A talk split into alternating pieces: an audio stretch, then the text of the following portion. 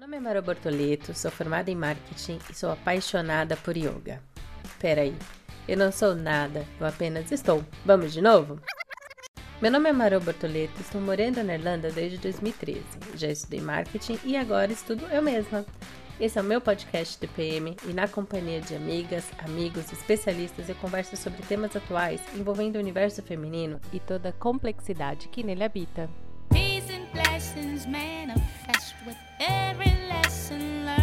Bom dia, boa tarde, boa noite, querido e querido ouvinte. Cara, eu tô tão feliz, meu coração não tá aguentando aqui no peito. Faz muito tempo que eu não gravo ao vivo, frente a frente, cara a cara.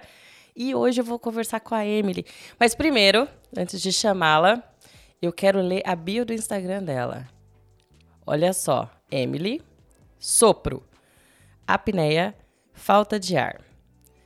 Não monogâmica, demissexual, endometriose e adenomiose. Seja muito bem-vinda, Emily. Olá, muito, muito, muito obrigada pelo convite. Estou extremamente honrada por estar aqui. Que oportunidade maravilhosa.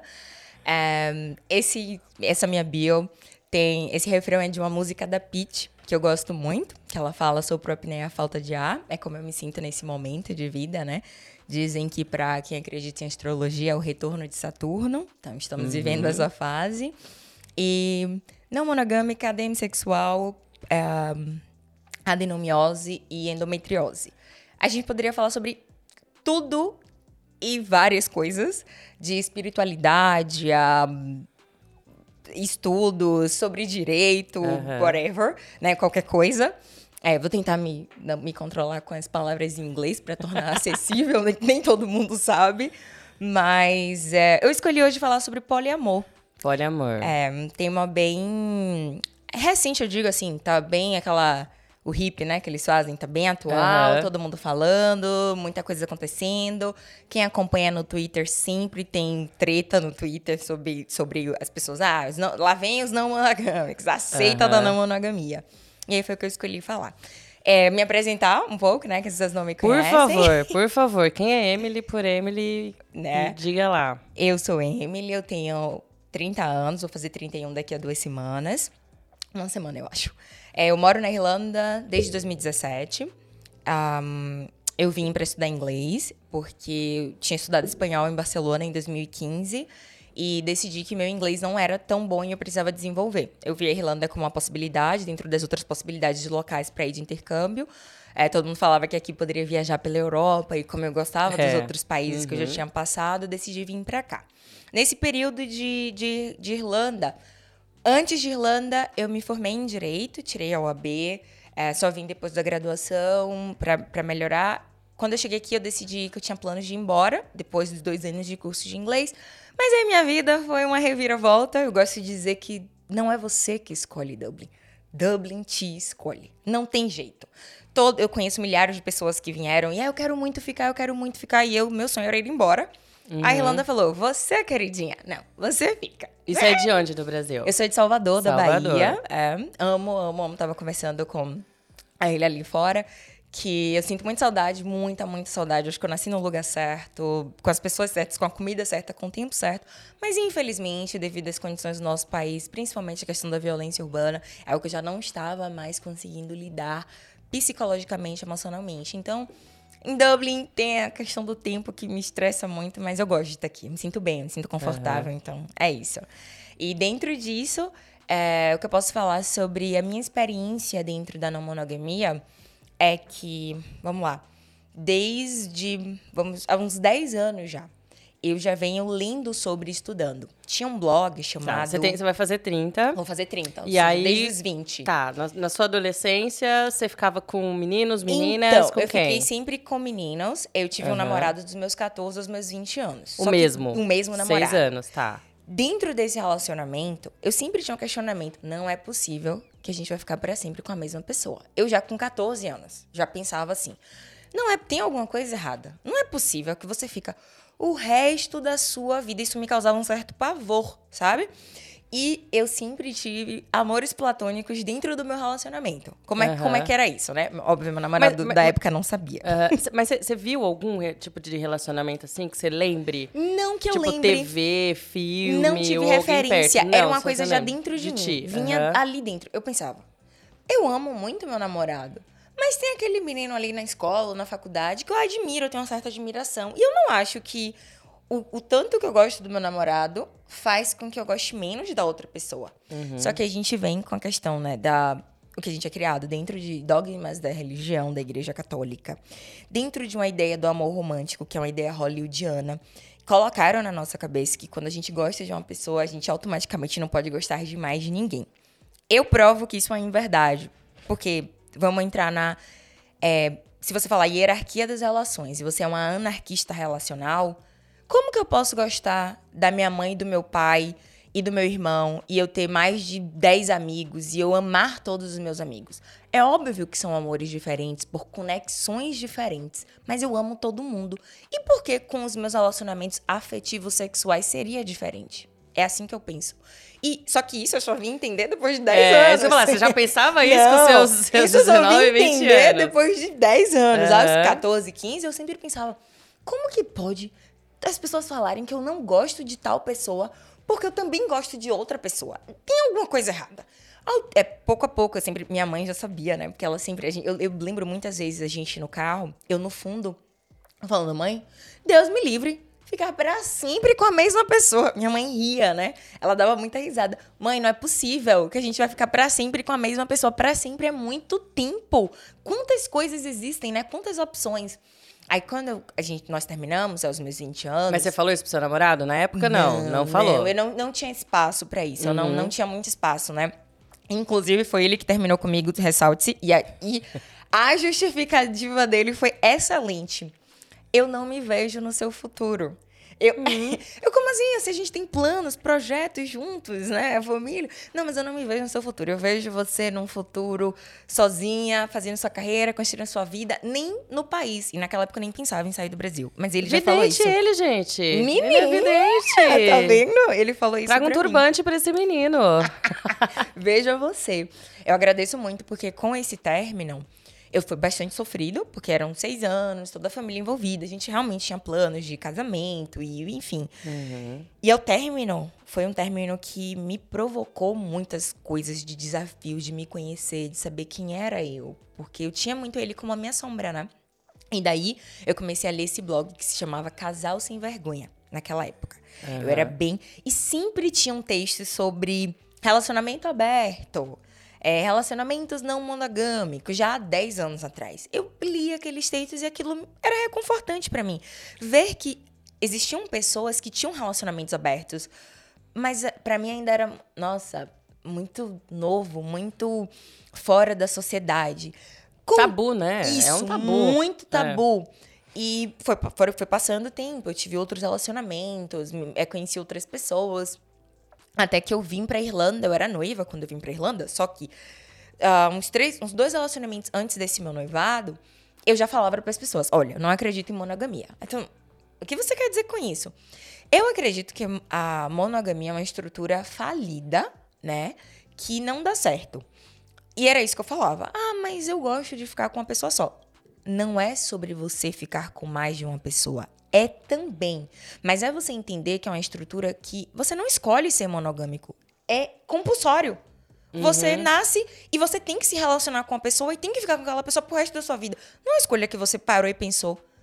Essa forma funciona para mim? Funciona. Ou então vamos viver a monogamia. Eu me relaciono apenas com uma pessoa, afetivamente, sexualmente, ponto. E você para, poxa, não funciona pra mim. Eu gosto de me relacionar com mais de uma pessoa, eu gosto de desfrutar. Aí o que é que acontece? A gente trai. Não nos identificamos como não monogâmicos, aí mantemos um relacionamento com uma pessoa, machucamos uma pessoa, ferimos uma pessoa, um compromisso, um acordo que nós temos, por não nos identificarmos e não nos reconhecermos que aquele modelo não funciona pra mim. E, e com esse seu noivo que você comentou antes de Antes de vir vir? pra Irlanda, é, você já tinha essas impressões de você mesma? Tipo, você Sim. falava, poxa, eu acho que não, não sou monogâmica.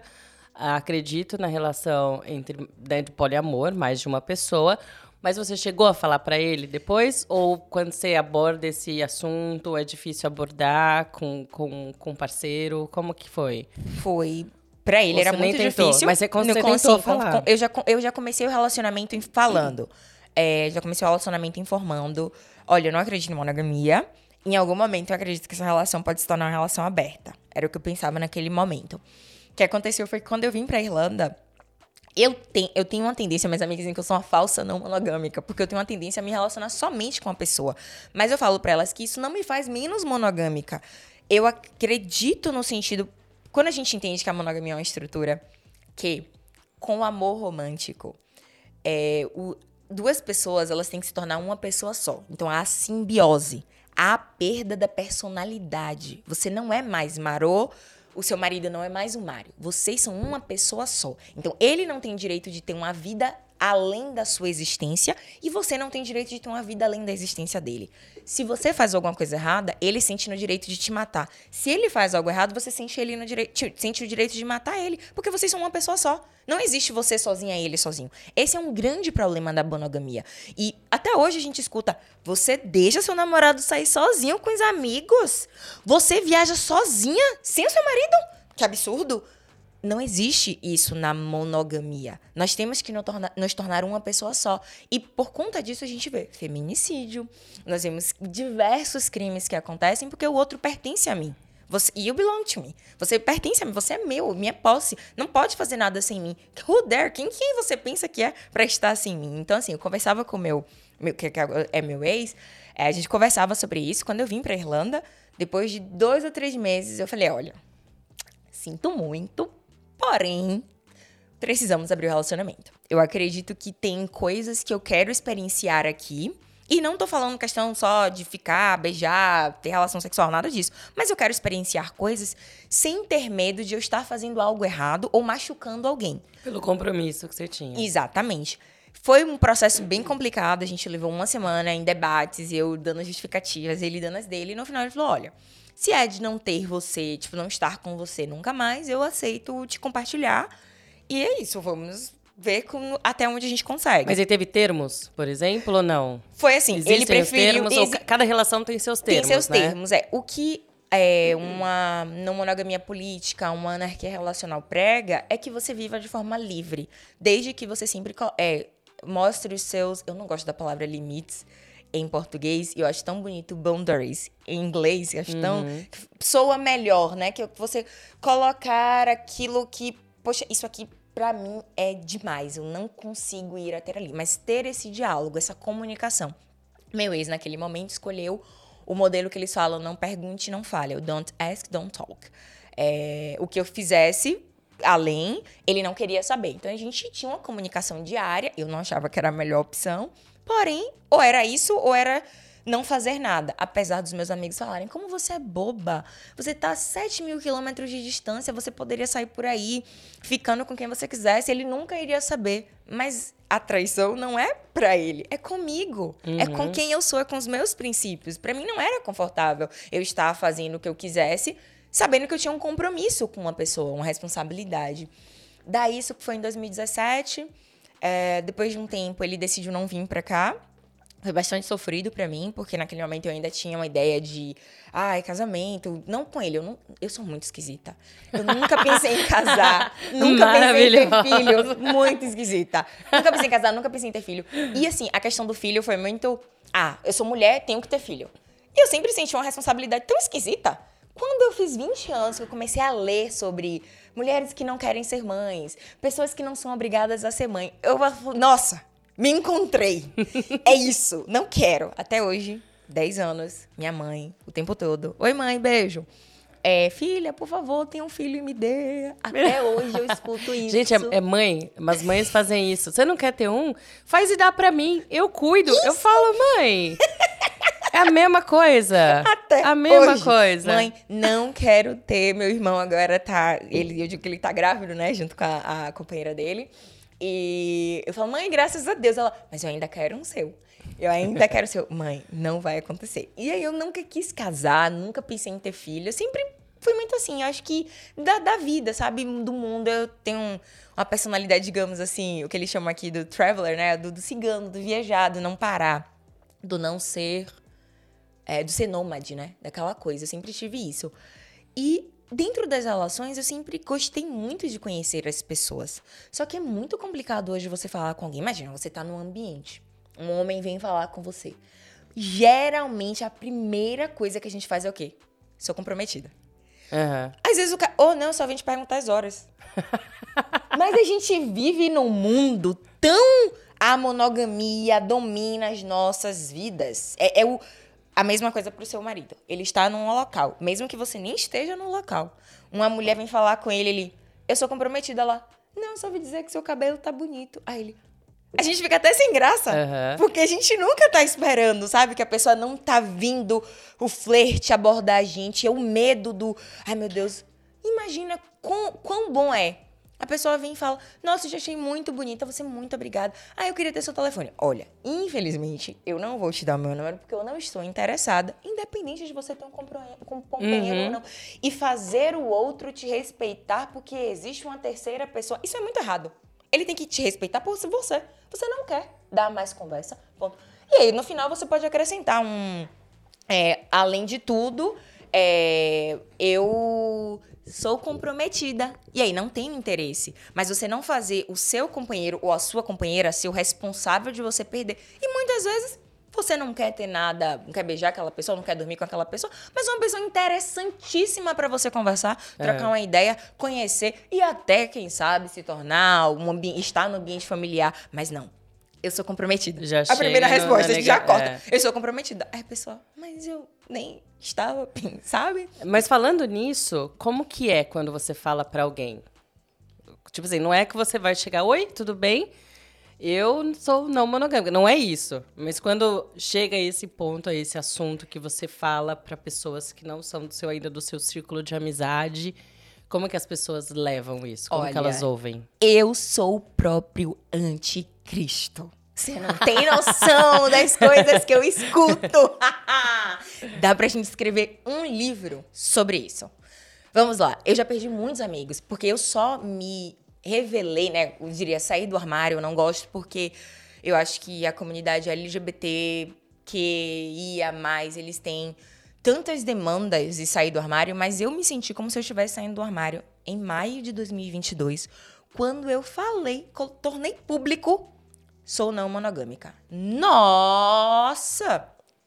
Você é não monogâmica porque você ainda não encontrou Jesus. Jesus, Você é gente. não monogâmica porque você ainda não encontrou o grande amor da sua vida. Você é não monogâmica por causa de alguma disfunção familiar. Você é não monogâmica porque você tem problemas psicológicos graves. Tudo. Imagine tudo que eu escutei. E pessoas falando assim: Nossa, eu também sou, mas eu não posso me expor porque os meus amigos não iriam me aceitar, meu emprego, a minha família. Muitas pessoas se identificando. Olha, eu tô aqui, eu te dou. Eu, gente, mas eu só falei que eu sou po- poliamorista? O que que tá acontecendo? A reação das pessoas foi das, das mais diversas. Ai, Emily, por que você tornou isso público? Você poderia muito, é, você poderia muito bem ser, viver isso, mas ninguém precisava saber. As pessoas não precisam saber.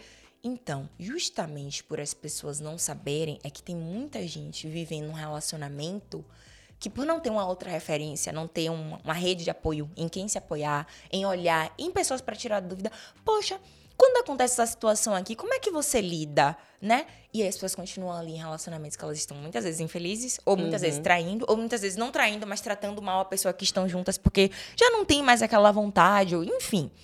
O que aconteceu nos últimos anos? É, esse meu relacionamento terminou, mesmo sendo aberto, e as pessoas pensam, ah, terminou porque era aberto. Não, terminou porque meu ex não queria vir pra Irlanda. Ele falou pra mim que não ia vir e ponto. Eu falei, tá, eu não vou voltar pro Brasil, você não vem pra Irlanda, o que, é que a gente vai fazer?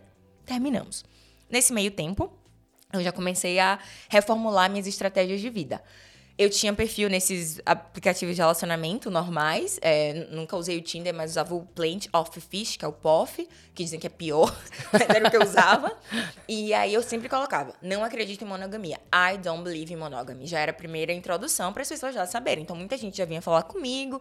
Ah, já entendi. Muitas pessoas têm essa ideia de que não monogamia é orgia. Aham, é, que eu é. acordo com cinco pirocas na minha cara todas É. as manhãs, coisas desse tipo, sabe? Eu fico. Então, gente, não é. Não é. E, sendo bem sincera, a outra parte da minha bio fala demissexual. O que seria demissexual? O que seria demissexual, Emily? Eu só tenho interesse sexual em pessoas que eu tenho conexão emocional ou mental. Eu não sou o tipo de pessoa que olha pra um homem e fala assim: "Ah, nossa, que gostoso, que delícia, quero dar pra ele. Não acontece isso comigo. Eu preciso olhar pra aquela pessoa. E sim, eu me identifico como heterossexual É, ainda. é Acho te muito chato. É. Muito boring, muito chato. Por enquanto. Isso. Por até enquanto, então, até agora, heterossexual. até então eu me identifico Tá. como hétero. É, já tentei, eu, eu faço terapia, né? Eu voltei pra terapia em 2019. E eu já tentei até me questionar sobre... Porque Regina Navarro Lins, ela diz que todos nós somos bi.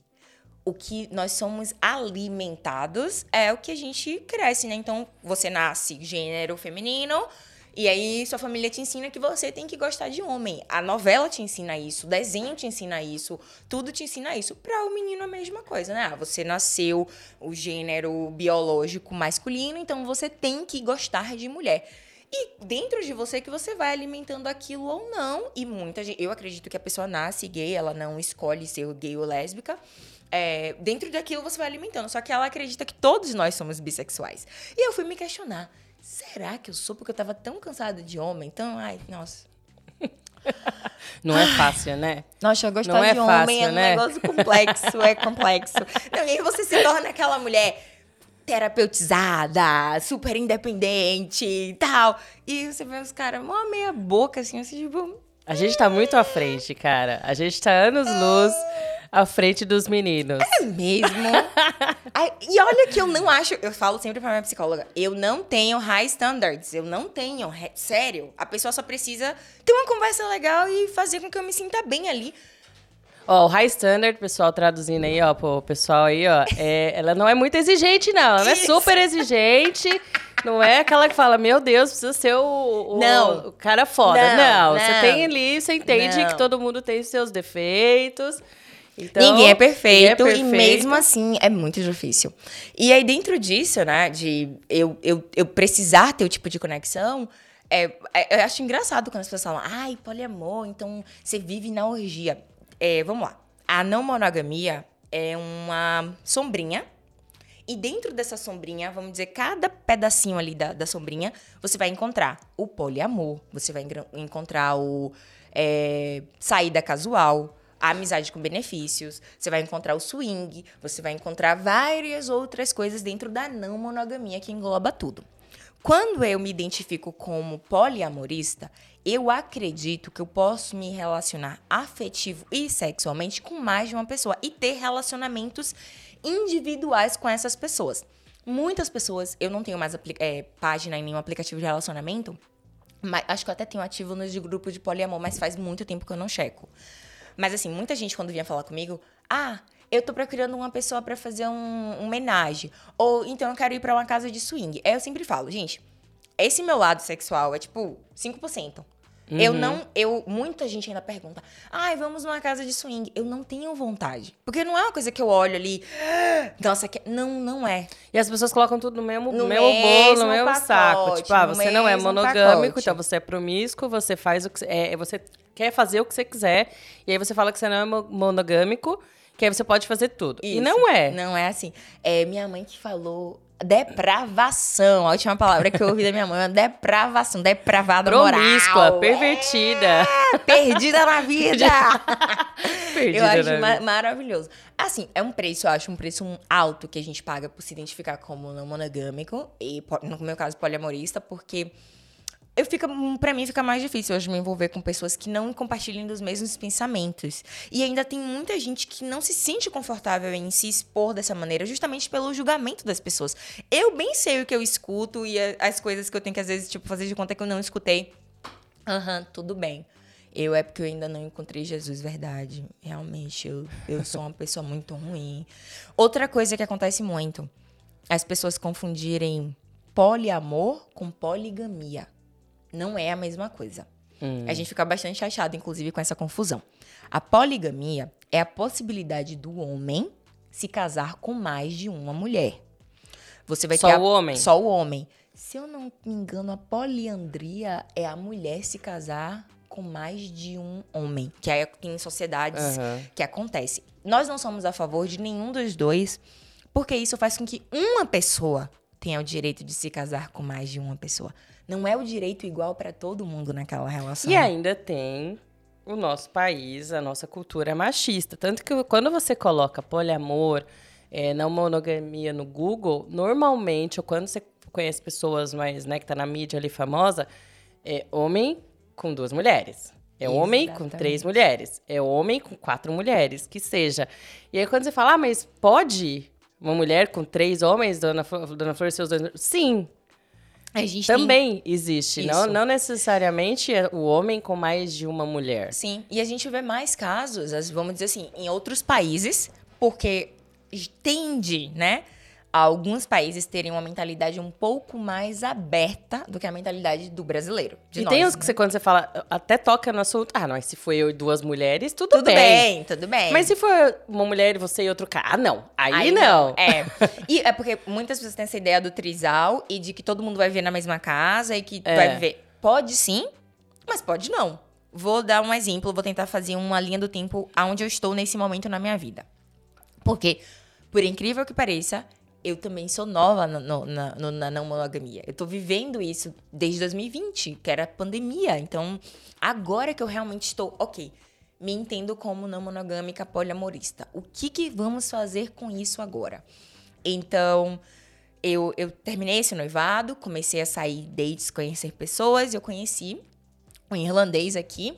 Falei, olha, eu tô indo embora ano que vem, não gosto daqui. Não, você não vai, vamos ficar juntos. Eu não tenho como fazer eu ficar, porque eu não vou fazer uma faculdade, pagar, sei lá, 7 mil, 6 mil euros. Ah, vai, sim, você vai ficar, porque eu te amo. Casamos. Nosso Brasil, conhecemos a família, nos casamos. Eu tava muito feliz, muito apaixonada. Mas aí vamos entrar nos problemas, né? A, a pessoa tinha uma personalidade que não era a verdade. E eu tive que escutar no final do relacionamento que duvido que nenhum homem nunca mentiu para ter a chance com uma mulher como você. Oh, Não acredite, você foi o primeiro. Você foi o primeiro, porque eu já me relacionei com um bando de vagabundo. Todos foram sinceros e honestos. Você foi o primeiro que eu realmente caí assim, ó, igual um patinho. E aí eu me separei, né? Depois de, nossa, várias situações, me separei. É, E ele sabia? dessa- Sabia, porque do que seu- aconteceu? Mas vocês tinham um relacionamento... Fechado, Fechado, monogâmico, fechado. ok. Quando começou, eu falei, eu não acredito em monogamia, dei os meus motivos. Ele falou, concordo, você tem argumentos muito bons e faz muito sentido. Eu falei, ó, só tô te falando que a conta uma hora pode chegar. Como eu comecei a sofrer alguns tipos de abusos dentro do relacionamento, vamos falar assim, abusos psicológicos, é, chegou um momento que eu me senti perdendo algo. E aí, num momento de vingança, eu falei, agora é a hora. Estávamos na lua de mel, na Croácia, e eu falei, em Dubrovnik, eu falei assim, você lembra que eu falei pra você que eu não acreditava em monogamia?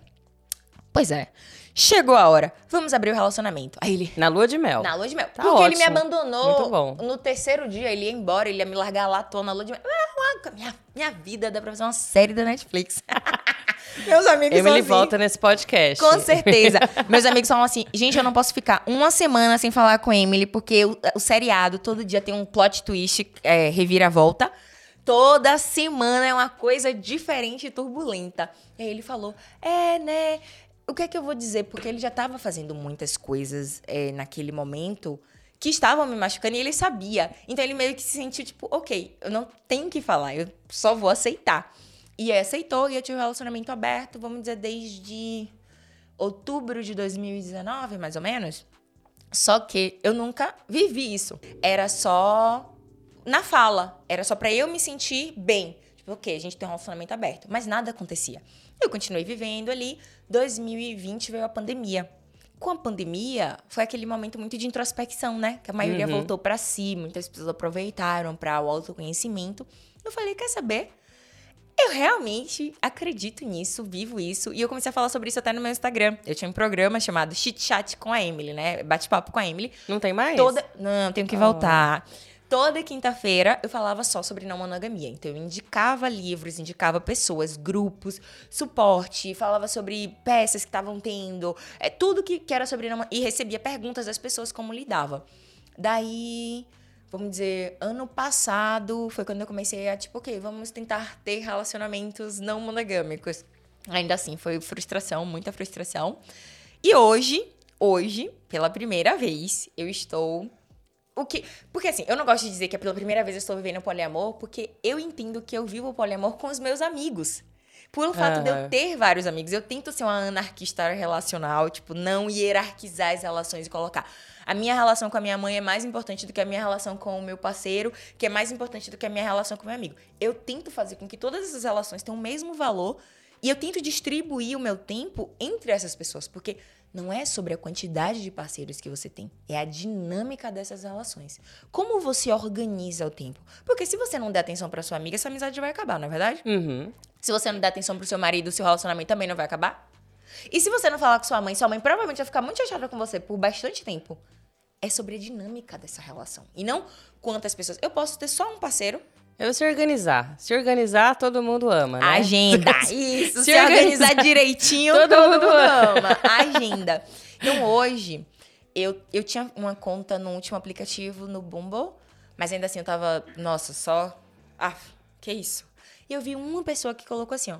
é, sou poliamorista, kink, que é o mundo kink, é, são pessoas que têm hábitos sexuais fora do tradicional. Não, eu não sou. Eu seria o que eles chamam de vanilla, baunilha, porque eu não faço parte de nada do BDSM, kink, nada disso. Eu sou bem boring, bem chata pra essa parte. Mas ele tava lá, sou switch, BDSM. Só porque ele escreveu poliamor, eu mandei mensagem. A gente começou a conversar. E eu saí, eu cancelei minha conta lá. E por acaso a gente começou a sair, sair, sair, sair. E temos uma coisa muito boa em comum, que é o restaurante Caçadores de Restaurantes. A gente adora ir conhecer restaurantes novos, então a gente tá saindo, tipo, sei lá, desde o final de janeiro. E ele já tem uma parceira. A relação dele, ele é irlandês, a relação dele é hierarquizada. Como que é hierarquizada? Ele tem a parceira principal, que ele chama de primary partner. Maravilhoso, gente. é, Olha isso. porque eles moram Par- na mesma casa. Tá. E eu falei, nossa, como é a dinâmica da sua casa? Ele me explicou que é uma casa, eles moram em Drumcondra, ali naquela região. É uma casa que tem quatro quartos, quatro pessoas, cada uma num quarto diferente. Essa parceira dele e ele num quarto diferente. Eu. E quando vai algum do- dos, dos afetos de vocês, né? Que a gente pode chamar companheiro, parceiro ou afeto. Eu gosto de chamar de afeto. Quando vai um dos afetos de vocês? Ah, então, pode ficar na área comum e a gente dorme juntos. Tipo, eu durmo, ele dorme com a parceira dele e ela dorme com o parceiro dela. A companheira dele, que seria o meu meta-amor, que é como chama o afeto do seu afeto, ele chama Uau. de meta-amor. Vai, tem um negócio. Imagina fazer. Constituir família, se constituir árvore genealógica dessas pessoas. É, Imagina. Os, os- dias e dias. É Ó, muita. Ó, vai Dias lá. e dias Puxa, anotando. Esse aqui foi daqui, daqui, É, de lá. Dias e dias anotando. E eu fui, assim, a gente já tava saindo há um tempo. Quando eu fui pra casa dele a primeira vez, ela tava viajando, ela tava em Londres. Mas a gente sabe uma das essências da outra. Então, assim, eu sabia que ela tava doente, eu mandava um, um cartãozinho de melhoras. E ela já tava esperando. Ai, meu Deus, ela é muito fofa. Por quê? Existe uma palavra dentro da não monogamia que se chama compersão. É um verbo, né, que eles criaram pra dizer quando você fica feliz com a felicidade do seu companheiro ou da sua companheira. E é, geralmente a felicidade pode ser sexual, afetiva, whatever. E eu fico muito feliz sabendo que aquela pessoa tá feliz com outra pessoa. É uma coisa minha. Só que o que eu valorizo é o tempo que a gente tá junto. É um tempo de qualidade? Sim, aquela pessoa tá ali pra mim. O que você faz quando você não tá comigo? Não me diz respeito. Inclusive, eu vou ler o meu fixado do Twitter, que é uma mensagem da, da Regina Navarro Lins, que foi uma das pessoas que mais me influenciou a procurar outros canais que falassem sobre a não monogamia. Ela falou uma vez assim, ó. Controle é uma ilusão. Achar que controla o outro é ilusão. Em uma relação, duas perguntas são necessárias. Primeira, me sinto amado, amada? Segunda, me sinto desejado, desejada? Se as respostas forem sim, o que o outro faz quando não está comigo não me diz respeito. Isso é muito forte. Porque eu já tive até uma confusão no Twitter por causa disso. Claro que me diz respeito sim, eu tenho que saber tudo, satisfação. Pra mim, Emily, isso aqui é perfeito. Perfeito. Quando você sair por aquela porta ali, não me importa o que você tá fazendo. Eu não, não me importa.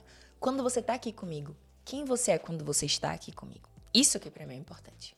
Isso que pra mim é que importa. E é assim que você constrói essas, as relações. E é assim que eu vivo a Porque, como você fala, essa relação que você tá vivendo agora, ela é sexual e afetiva também. Isso. E pode ser o poliamor também, só sexual e também só afetivo. Isso, o engraçado. O meu companheiro falou o seguinte: olha, a gente já tá saindo há três meses. é, tipo assim, a gente tá muito feliz juntos. Ele sabe que a parte sexual pra mim é bem menos. A gente só dormiu juntos uma vez e a gente, tipo, se ama. É um louco pelo outro. Porque o que domina hoje as relações é a questão do sexo. Eu até anotei isso aqui no meu, no meu schedule.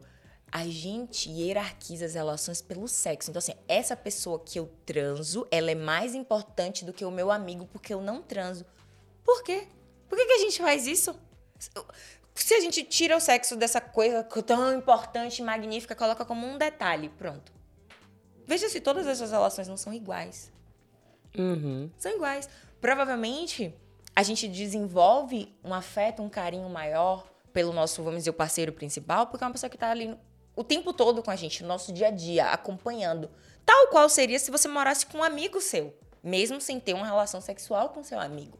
Mas nosso olhar, eu até escutando seu podcast, é, da sua amiga que falou pra família afetos entre mulheres.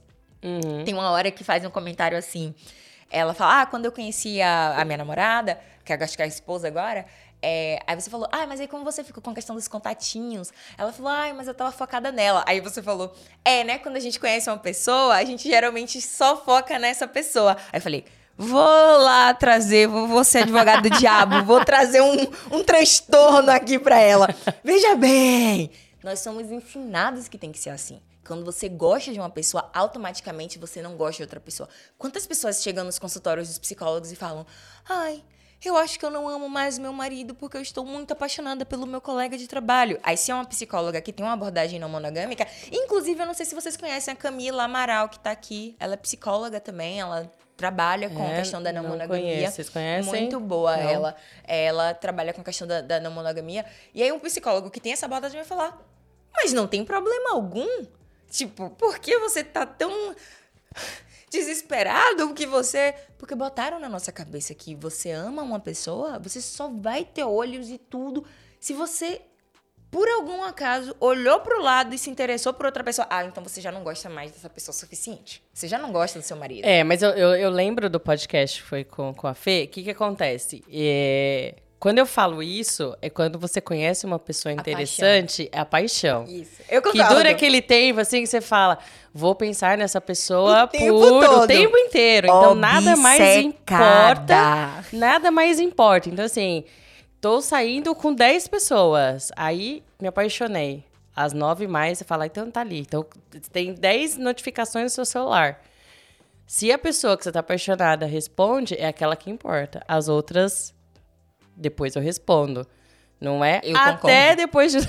Dizem que a paixão dura dois anos, né? Será que ainda existe isso? Acredito A que paixão, sim. depois que vira o, antes de virar o amor, a paixão e tal.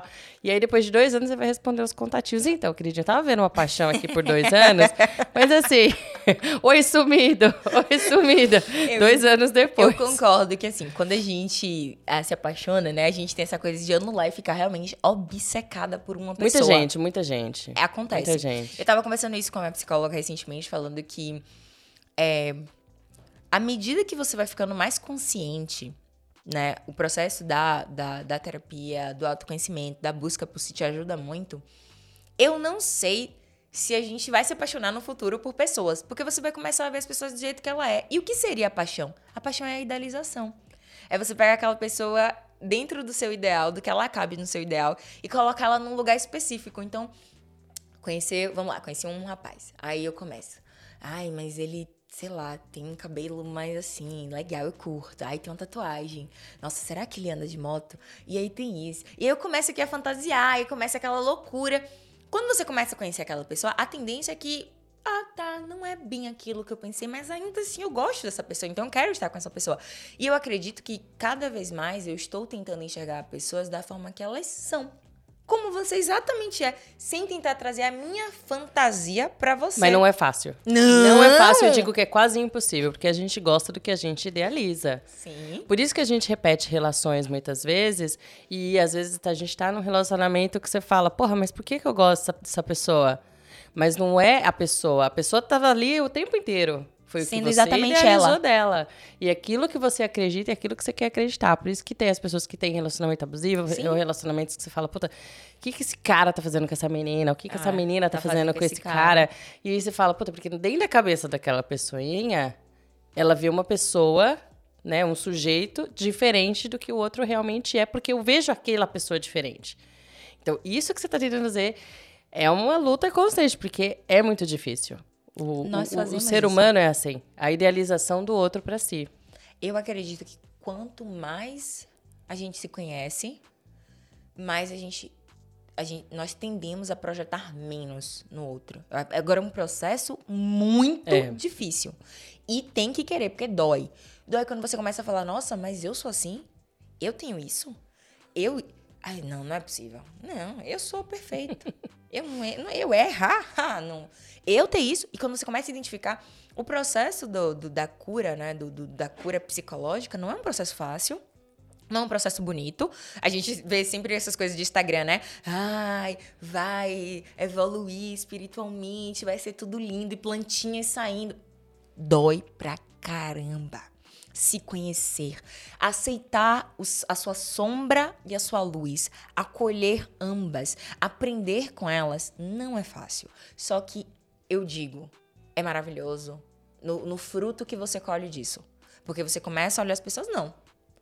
Essa pessoa só me manda mensagem em tal momento específico. Por que, que eu vou ficar aqui imaginando, criando? Ai, não, mas é porque tá querendo. Não. É. Como é o ditado do Sherlock Holmes, o amigo dele, falava: It is what it is. Isso é o que é. As coisas são como elas são. Nós escolhemos olhar de uma forma diferente. Eu, particularmente, né, de falar, particularmente, eu vivo numa bolha. Eu digo que eu vivo numa bolha no mundo encantado da Emily, no fantástico mundo tchuru, tchuru, no fantástico mundo da Emily, por quê? Eu realmente crio o meu mundo de, não, as pessoas aqui são extremamente tolerantes, né? Ninguém é homofóbico, gordofóbico, racista, xenofóbico. Eu abro o Twitter, dois minutos eu percebo que eu vivo numa bolha. Eu percebo que eu vivo. Eu falo, gente, é por isso que eu não paro de usar o Twitter. Mas é porque você quer acreditar nesse mundo. Isso, eu quero acreditar no mundo você- fantástico, que Aham. todo mundo é amigo, todo mundo se respeita, você não E tem aí nada quando a ver você sai da porta pra fora, você é- vai lidar com a galera, com o Ô, povo, gente, com o ser humano. Como assim você tá falando que não, não vai convidar fulano pro evento porque fulano é gay e tem atitudes muito extravagantes? Eu não, tô, eu não consigo acreditar. Eu fico assim, ó. Mãe, você não sabe o que aconteceu hoje. Aí minha mãe, ela, minha mãe tem 60 anos agora, então ela vem de uma geração bem conservadora. E ela, por mais que ela seja super tolerante pra várias coisas, ela ainda tem muita resistência pra muita coisa. Minha mãe foi policial civil, então você imagina a mentalidade de tipo piercing, tatuagem, cabelo trançado, colorido. Minha mãe é o, o cúmulo do absurdo. Quando ela veio aqui pra Dublin, pessoas trabalham com cabelo colorido. Essas pessoas têm emprego? Eu falei, é, porque aqui ninguém se importa, né? Nobody cares. Tipo, ninguém se importa. Você vai fazer seu trabalho, não importa, né? Eu, eu não tenho nenhuma tatuagem até os 30 anos, mas eu é, decidi fazer uma tatuagem agora, porque é uma tatuagem que tem um significado muito importante pra mim. Eu tenho muitos problemas de psicológico, e eu acho que por eu ter vivido. Meus amigos acham que eu tenho 60 anos de vida, de existência, porque eu vivi muitas experiências. Eu sou mochileira, backpacking, eu me formei, eu já fiz diversos cursos, eu conheço gente no mundo todo. Eu fiz couchsurfing, já hospedei pessoas na minha casa. Então, assim, é um mundo de coisas da minha vida. E às vezes eu me pego assim. Já vivi tudo, tô cansada, quero morrer. Do nada. Do nada, assim. Não, pra que que eu tô aqui? É, Já fiz. Aí a pessoa, mas você já fez? Já fiz. é esse E você já. Não, já fui. E você meu já fez? todo. Mas tem, mas tem, não, mas tem muita coisa ainda. E aí, esse meu, meu afeto, né? Acho que a vida é sobre isso. As pessoas que entram na nossa vida, elas sempre ensinam alguma coisa pra gente. Pode ser bom, pode ser ruim, dependendo do seu referencial. E aí ele tem uma tatuagem que é um ponto e vírgula. Aí eu falei, nossa, um ponto e vírgula? Aí ele, ah, você não conhece? O projeto Semicolon. Aí o projeto ponto e vírgula. Fui pesquisar. Descobri que é um projeto que é um ponto de continuação para pessoas que têm pensamentos suicidas, sofrem com depressão, esse tipo de coisa. Eu falei, ah, Minha tatuagem. finalmente eu achei algo que eu quero tatuar no meu corpo de verdade. Começou a confusão na minha casa. Minha mãe. Mas um ponto e vírgula. Sabe o que você tinha que fazer? Desse tamanho aqui, Faz assim. algo pra ela. Mostra, ela vai chorar horrores. Eu já fiz isso com a minha mãe, ela não gosta de tatuagem. Aí eu fiz uma foto de família e mostrei pra ela. Ela, ah, é? É a gente? Essa daí sou eu? Quase choro. Tipo assim, ela Oh, saiu. Porque ela não é super fã de tatuagem. Tipo assim, ela não. Anos atrás também, ela. Isso. Tatuagem, tatuagem. Aí, meu marido tem um monte de tatuagem. Ela. Da hora, Não fala inclusive. nada. tipo assim, ela ama tanto que ela não nem vê tatuagem É. nele. E aí. Ela nem vê tatuagem nele.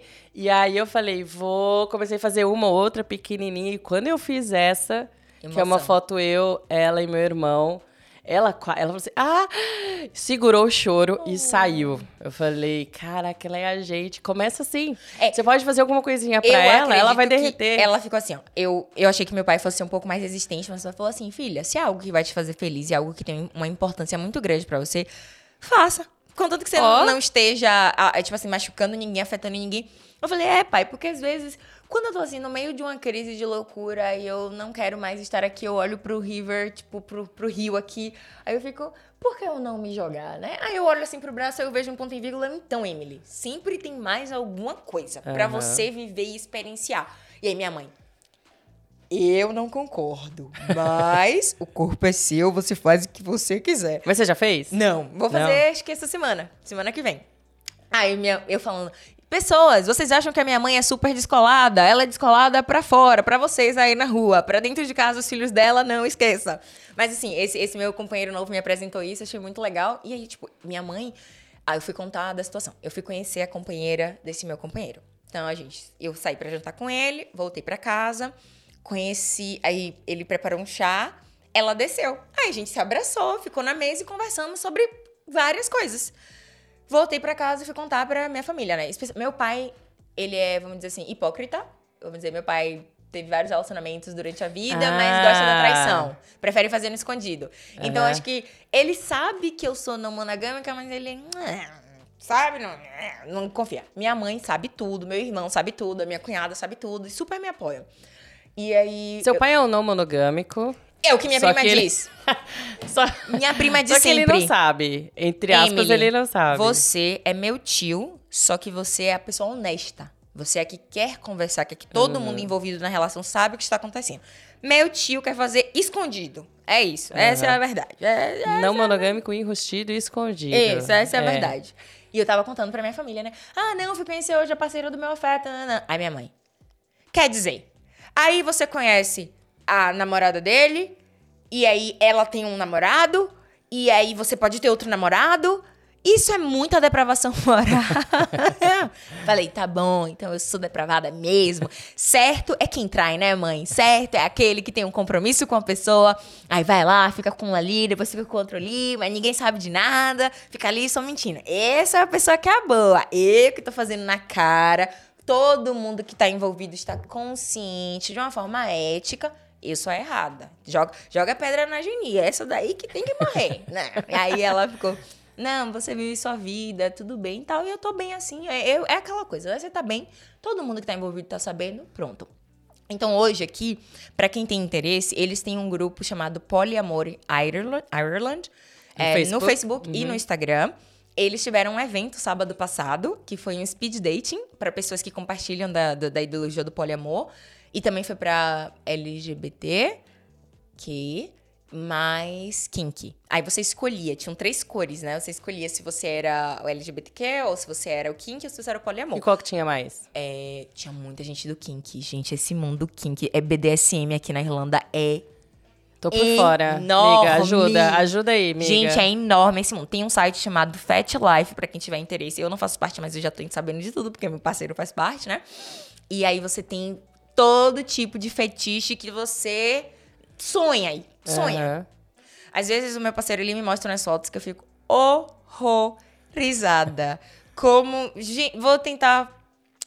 Eu vi uma pessoa com agulhas lá nos órgãos genitais, sabe? Ah. Cheio de agulhas. E a pessoa sente prazer com aquilo. Eu fiquei chocada. Eu fiquei chocada. Eu- E aí, vamos os mais leves. Eu vi gente com corda, né? Amarrado, de, de ponta Aham. cabeça, é, cera de vela derretida, pessoas que usam máscara que bloqueia a passagem de ar, porque sente prazer na ausência de ar. Tudo pra mim, eu ainda. Não julgo. Ai, meu Deus, você é um depravado, você não encontrou Jesus, é por isso. Da... Não. Mas eu olho e fico. É totalmente longe, é distante de mim, sabe? Se eu sinto qualquer dorzinha, eu já. Não quero mais brincar. Tipo, não, não e essa galera mim. era a maioria. A maioria. E eu descobri que os irlandeses aqui tem muito evento disso. Muito evento de BDSM, de kink. Para as pessoas também que gostam do, do swing, que seria a troca de casais. Tem muito evento aqui que as pessoas têm que se registrar. Aí você paga um valor, passa um final de semana num, Ó, num carteirinha, hotel. tem carteirinha. Carteirinha é todo. Não é você, Ah, quero membro. ir, vou ir. Não, tem todo um procedimento. Tem um membro, membro Tinha membership. bastante gente do kink. É, tinham pessoas é, transgênero, tinha. Acho muito legal. E nessa do poliamor, que você fala, não monogamia, Uhum. é, tem muita gente mais bissexual, heterossexual mesmo? Você acha que tem mais homem, mais mulher? Eu acho que tem mais bi. Mais bi. Mais bissexual, né? Você encontra bastante mulher também bissexual. É, acho que poucos héteros, poucos héteros. É, o, o meu parceiro, ele diz que ele é hétero, inclusive, que ele fala que é raro você encontrar nos grupos. Enfim, a parceira dele já é bi. Ela já ficaria com homem e com mulher, seria. E é isso. Aqui tem bastante contato aqui na Irlanda. Eu, é, bom, hoje eu acompanho um grupo chamado Não Mono, Não Mono em Foco, que é do Brasil. É um grupo de, de pessoas que estudam sobre isso, leem bastante livros, escrevem artigos. Eles aceitam apoiadores. É, a Geni Papos, que é uma... Ela é indígena, só que eu, consi- eu não consigo lembrar agora qual é a, a- o grupo dela.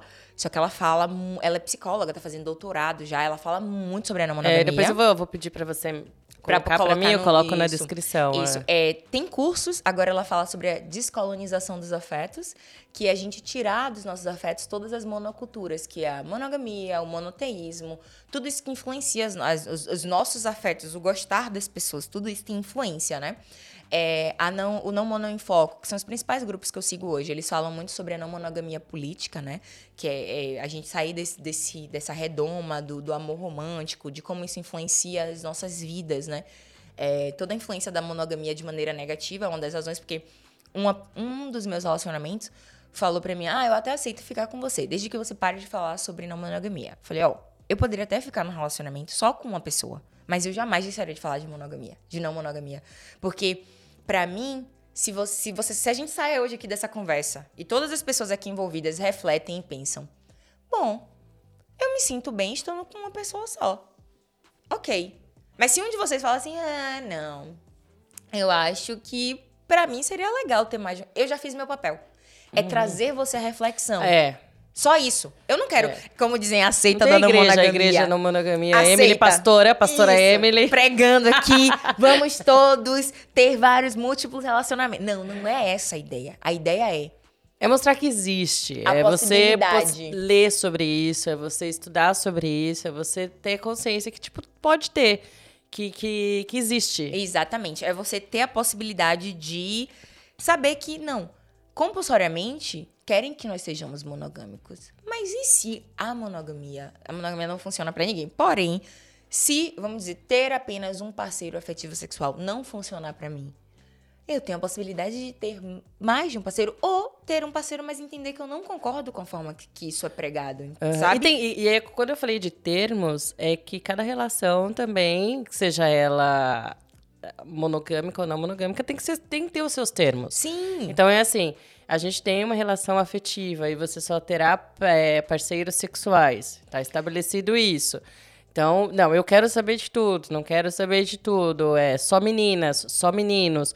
Traz pra dentro de casa, não traz. Então, assim, o que funciona pra você e como que faz aquele relacionamento melhor. Isso. Ou o que eles tentam na, na monogamia política também é não, não ter esse tipo de limite. Porque eles gostam muito de falar que relacionamento aberto é monogamia plus, é monogamia gourmet. Que não é realmente você ver a não monogamia. Só que eu não julgo porque cada pessoa e relação e parceria, casal, etc., vai encontrar a sua forma de poder viver isso de uma maneira mais natural. Tem algumas regras que você vai olhar e vai pensar: ah, o meu companheiro só deixa eu ficar com mulheres. Eu acho que a- própria mulher ela vai sentir que tá sendo cerceada na liberdade dela, desde o Uhum. momento que ela gostaria de ficar com homem. E isso cabe até que ponto você está realmente é, vivendo a monogamia ou você está apenas se aproveitando de uma situação para lhe beneficiar? Isso é uma coisa que traz a reflexão, sabe? Até que ponto você realmente está vivendo um amor livre, um, um relacionamento livre, uma- uma- esse- um desprendimento, né, de, de amarras, e até que ponto você está usando, não, ele é meu parceiro, mas ele só pode ficar com homens, porque, digamos, ele seja bi. Ou ela é minha parceira, mas só pode ficar com mulher. Então, só pode. Eles têm a- a- o ditado que fala isso é a lei do um, um, um pênis na relação. Só pode ter um homem na relação. Aí todo mundo pode se envolver com mulher, mas não pode ter. São várias coisas que trazem um questionamento, né? Do, da não monogamia. Eu falei que o que a gente luta também é pela destruição da ideia do amor romântico. Não é não ser romântico, não ser agradável, não fazer coisas pelo outro. O amor romântico é essa ideia de simbiose, de que duas pessoas se tornam uma. E aí a gente dis- discorda disso, de você perder a sua personalidade. Você não é mais Maro, você é a companheira do Mário. Entendeu? Ele não é mais Mário, ele é o marido da Marô. E pronto. E não existe você individualmente, ele individualmente. A gente luta por isso. Esse é o, é o princípio. Esse É. é, é- é o. Amor quando, romântico. Quando você vai na, na igreja da, da Emily, da É. não monogamia, esse é o. tá Nada no de primeiro amor, mandamento. Amor romântico É o primeiro fora. mandamento. Tasca. Mas essa é a ideia. Como que a gente luta contra isso? Se imaginar a Disney traz essa ideia de princesa indefesa, É. o príncipe, o grande amor da sua vida. Inclusive do podcast Do do, último, do, foi.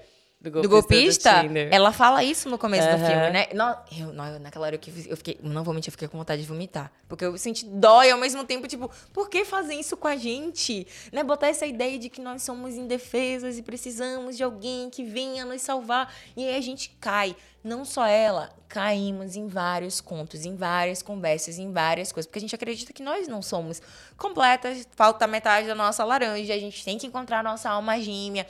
Enfim, eu acredito que existem almas gêmeas, assim, milhares. Você se bate pelo mundo aí, ó. Várias fases da sua vida você vai encontrar um grande amor da sua vida, uma grande Não, alma não é metade da laranja, são os gominhos Os da gominhos. mexerica, são E, assim, vários. você vai encontrar nesses grandes amores da sua vida, essa pessoa vai se tornar uma grande inspiração, como, eu não sei, na arte, vai se tornar uma grande inspiração, às vezes pode ser o seu parceiro sexual, pode ser só um parceiro afetivo, pode ser só um, um parceiro afetivo, eu digo, amizades, etc e tal. Então, pra mim, existem grandes amores na nossa vida, não uma pessoa que você vai encontrar e vai ser É. o grande amor da sua vida. Eu li sabe? recentemente que tem isso, tipo, parceiro que você fala assim, esse é pra ter um filho e só.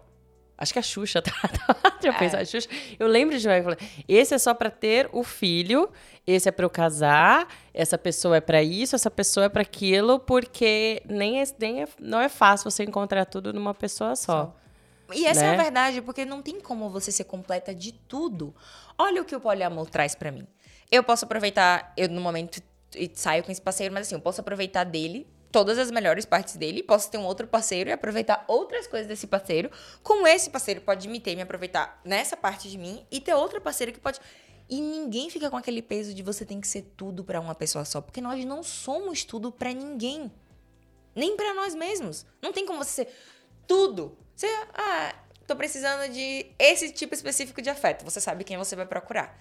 A gente sabe qual é o amigo que a gente liga quando a gente quer ouvir determinadas coisas. A gente sabe exatamente, não. Essa pessoa aqui é a pessoa que eu preciso agora ouvir um conselho sobre essa situação específica. Porque a gente faz a mesma coisa com as relações. E você acha que um dia você pode ter um relacionamento monogâmico? Ou você acha que é fora, fora, fora eu acredito cogitação? que eu tenho uma tendência a ter um parceiro. Eu não diria que eu teria é, uma um relacionamento. Eu diria, ah, eu vivo um relacionamento monogâmico. Eu acho que eu diria, eu tenho apenas um parceiro. Um parceiro, talvez com exclusividade sexual.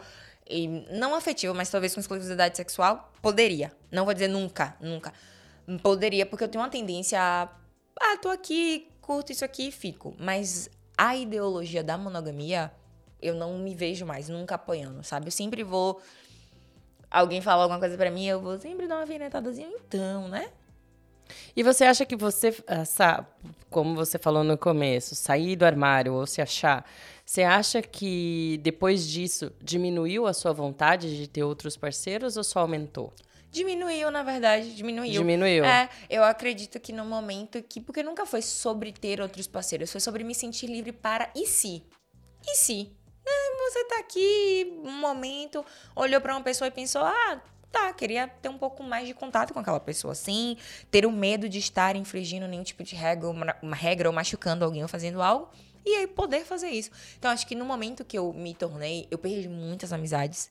Muitas pessoas pararam de falar Perdeu, comigo. não foi livramento, irmã. Livramento, irmã.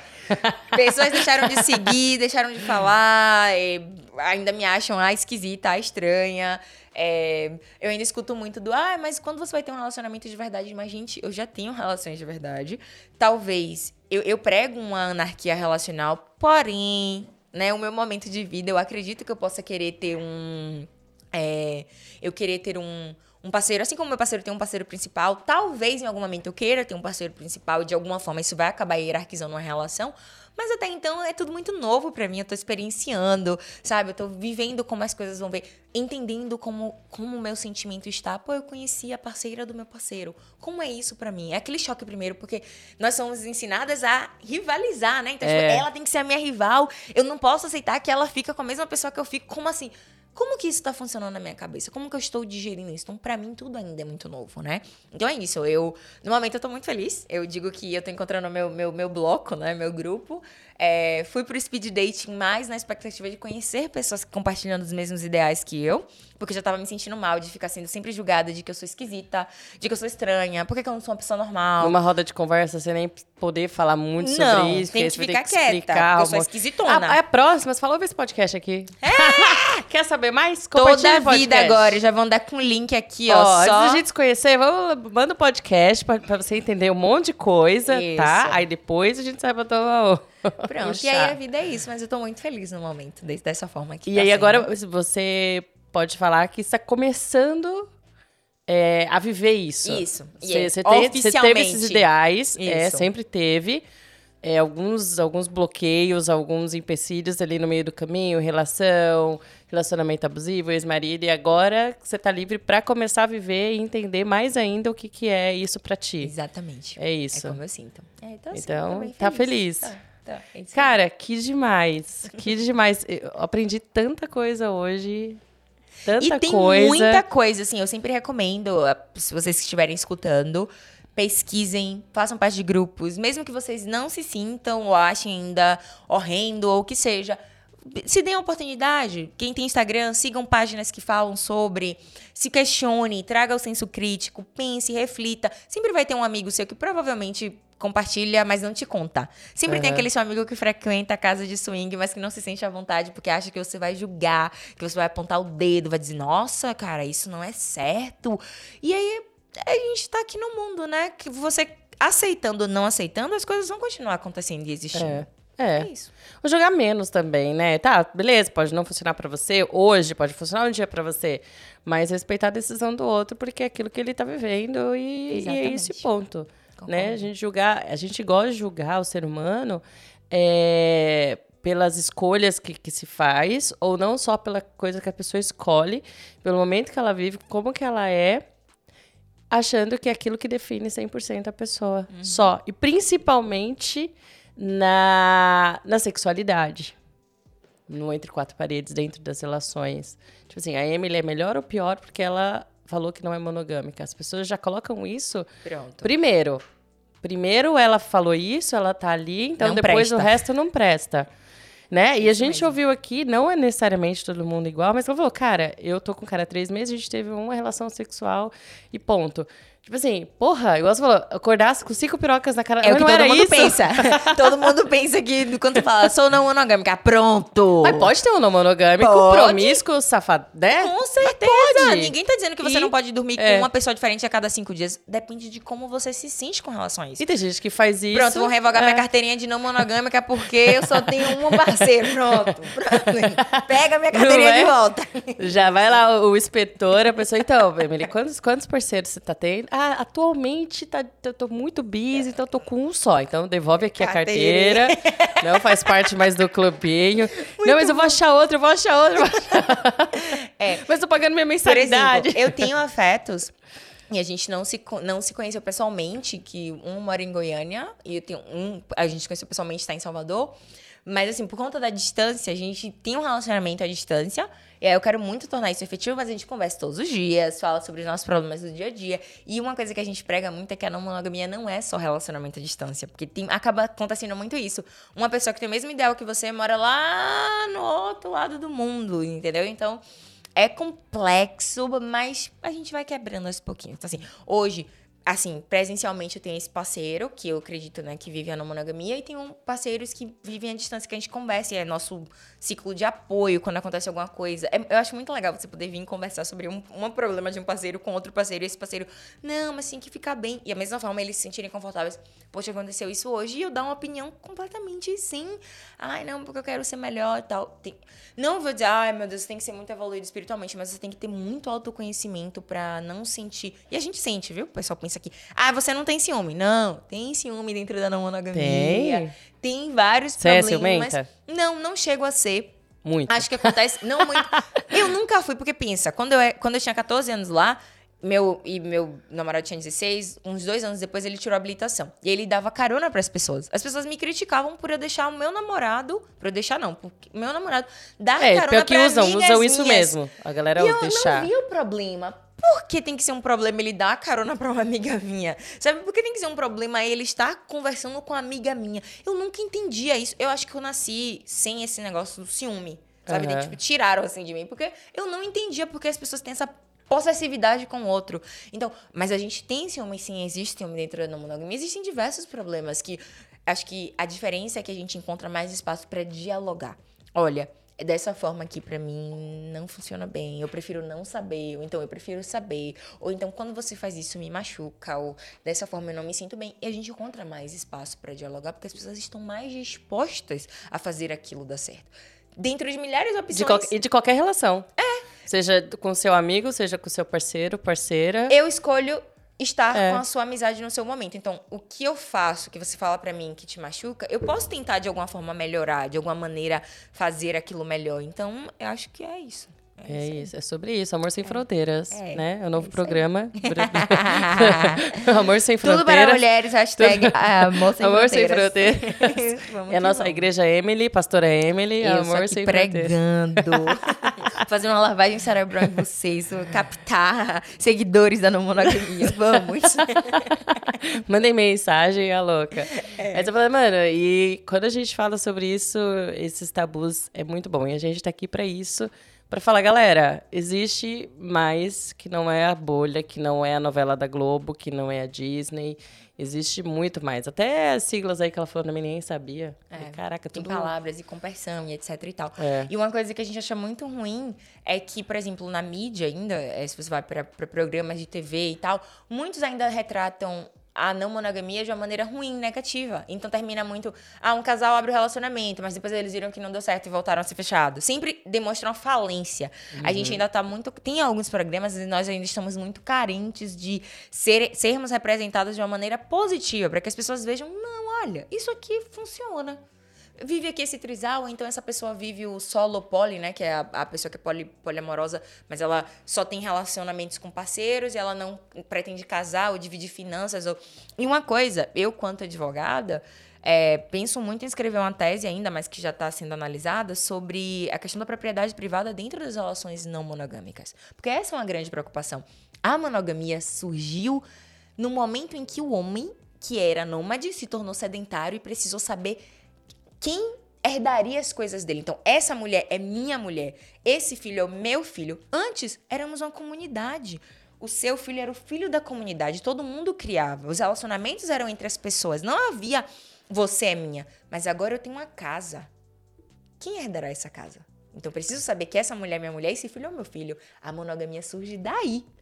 E nesse momento, eu penso, essa é uma grande preocupação jurídica, pessoal. Tá, Emily, e aí? Você vai comprar uma casa na Irlanda, uma casa na Espanha, uma casa em Portugal e uma casa em Salvador.